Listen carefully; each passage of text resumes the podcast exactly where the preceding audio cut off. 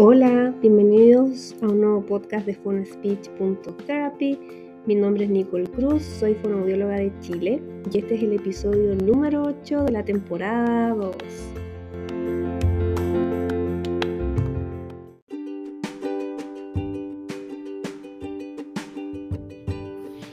Hey guys, um, so I haven't done many English podcasts so today we'll try to do one speaking in English. Um, as you know, maybe I will make like some grammar mistakes, but I think the main idea you are going to be able to understand. Um, but yeah, just I wanted to let you know how my semester is going, how I'm feeling, and stuff like that. So I started the fall semester in August, and now we are like in the beginning of November. And to be honest, it has been crazy.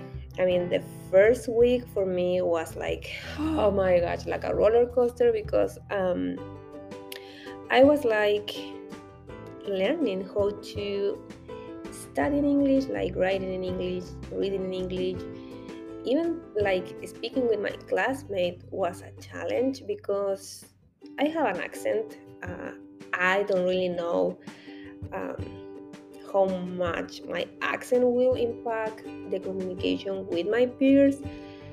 Um, I feel like now they are more used to to my accent, but at the beginning, I think they struggle a lot with that but they were so patient. Um, i tried to use like my google traductor and everything. Uh, and yeah I, I was like i'm still taking accent modification therapy as well. But yeah it was i mean now i'm laughing but to be honest like the first three weeks or like a month uh, kind of like four times i got into my car and i started crying because I felt like really frustrated about it that I have to repeat if I have a question in class of like even though it like using the mask it was like a problem to me because they cannot see my face so they have just to figure it out like with my accent what what I was trying to say. But then uh, I start like with the clinic having clients. Uh, the first session that I had with a child, I was like, you cannot imagine how I ner- how I nervous I was. yeah, it was like, oh my gosh. I think the client was more nervous than me, but I was like freaking out because of English, of course. Uh, but it was really well and now I feel very confident doing that therapy.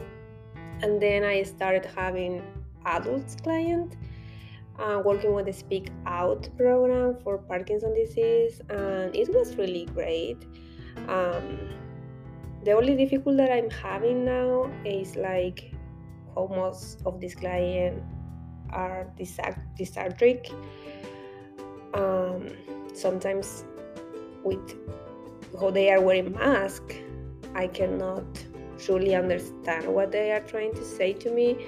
But luckily, I am working with a classmate, like a co clinician. So they immediately catch up when I'm totally lost about it um, and they rephrase. And I can understand, like, later what they're what trying to say to me. Um, but yeah, and another piece that it has been like a big challenge to me is like writing reports. I don't know if you remember when I talked about the soap notes on my Instagram. So yeah, I think writing goals is not it's not so difficult, but like writing the assessment part, oh my gosh, it's like a I don't know. I'm feeling like I'm walking again.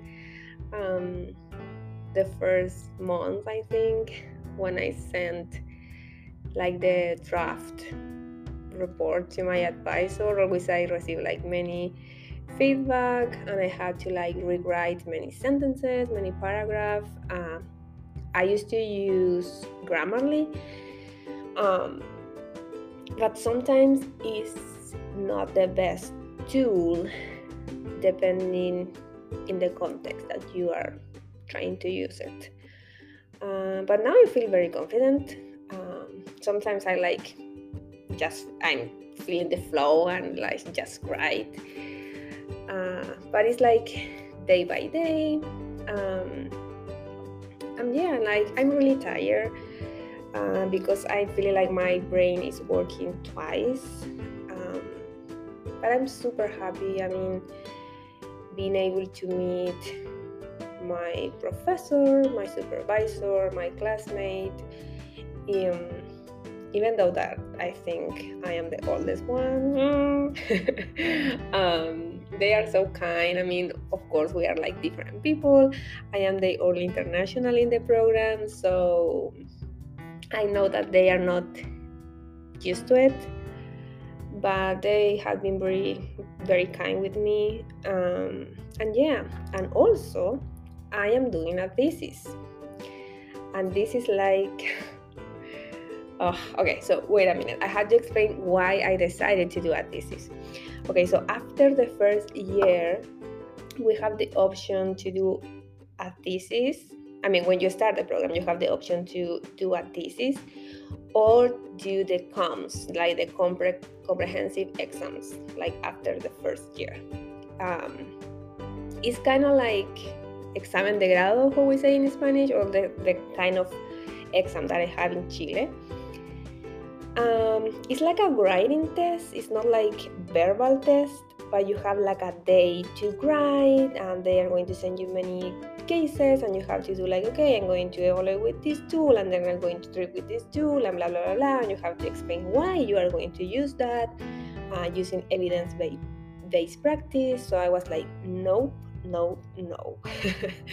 um, the like el to me was like a really stressful time, so I didn't want to feel the same. I really want to have fun doing doing this master, and and the second thing that I was thinking about the comps was that I'm not native speaker, so like, can you imagine like writing, writing, writing, writing, writing, and then try to think, okay, this is like grammarly correct or not? So I was like, no, I don't want to do that.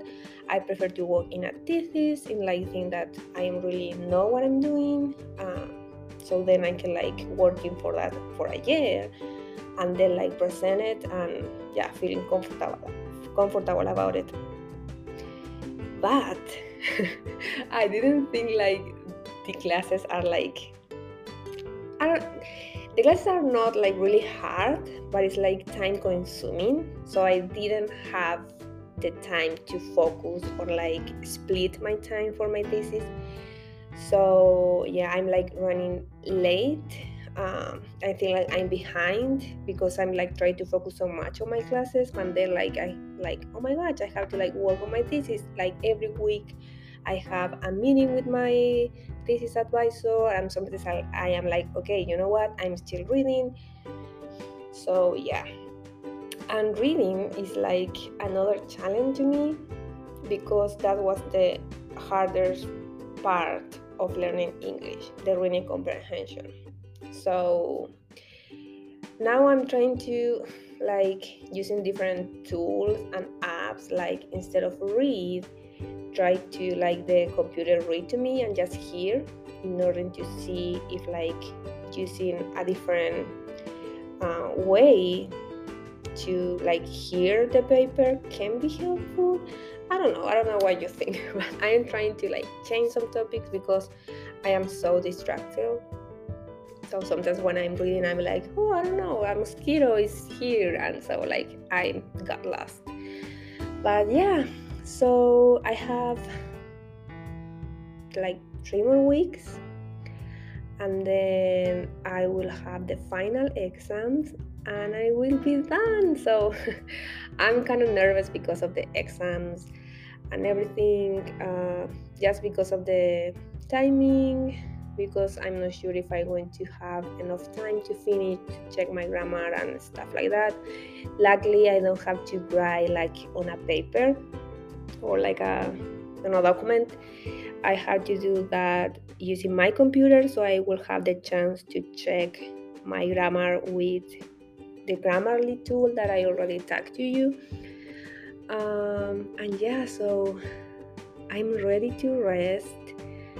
And yeah, I like, I, I'm really happy. You cannot imagine how I felt when I had the first evaluation with a child and then like working with the speak out client. I cried really i cried because like since i moved to the us i i, haven't worked with clients so i was like crazy and so happy uh, sometimes when my mom asks me like hey how are you doing you look really tired. And i'll say like yeah i'm really tired but i'm super super happy.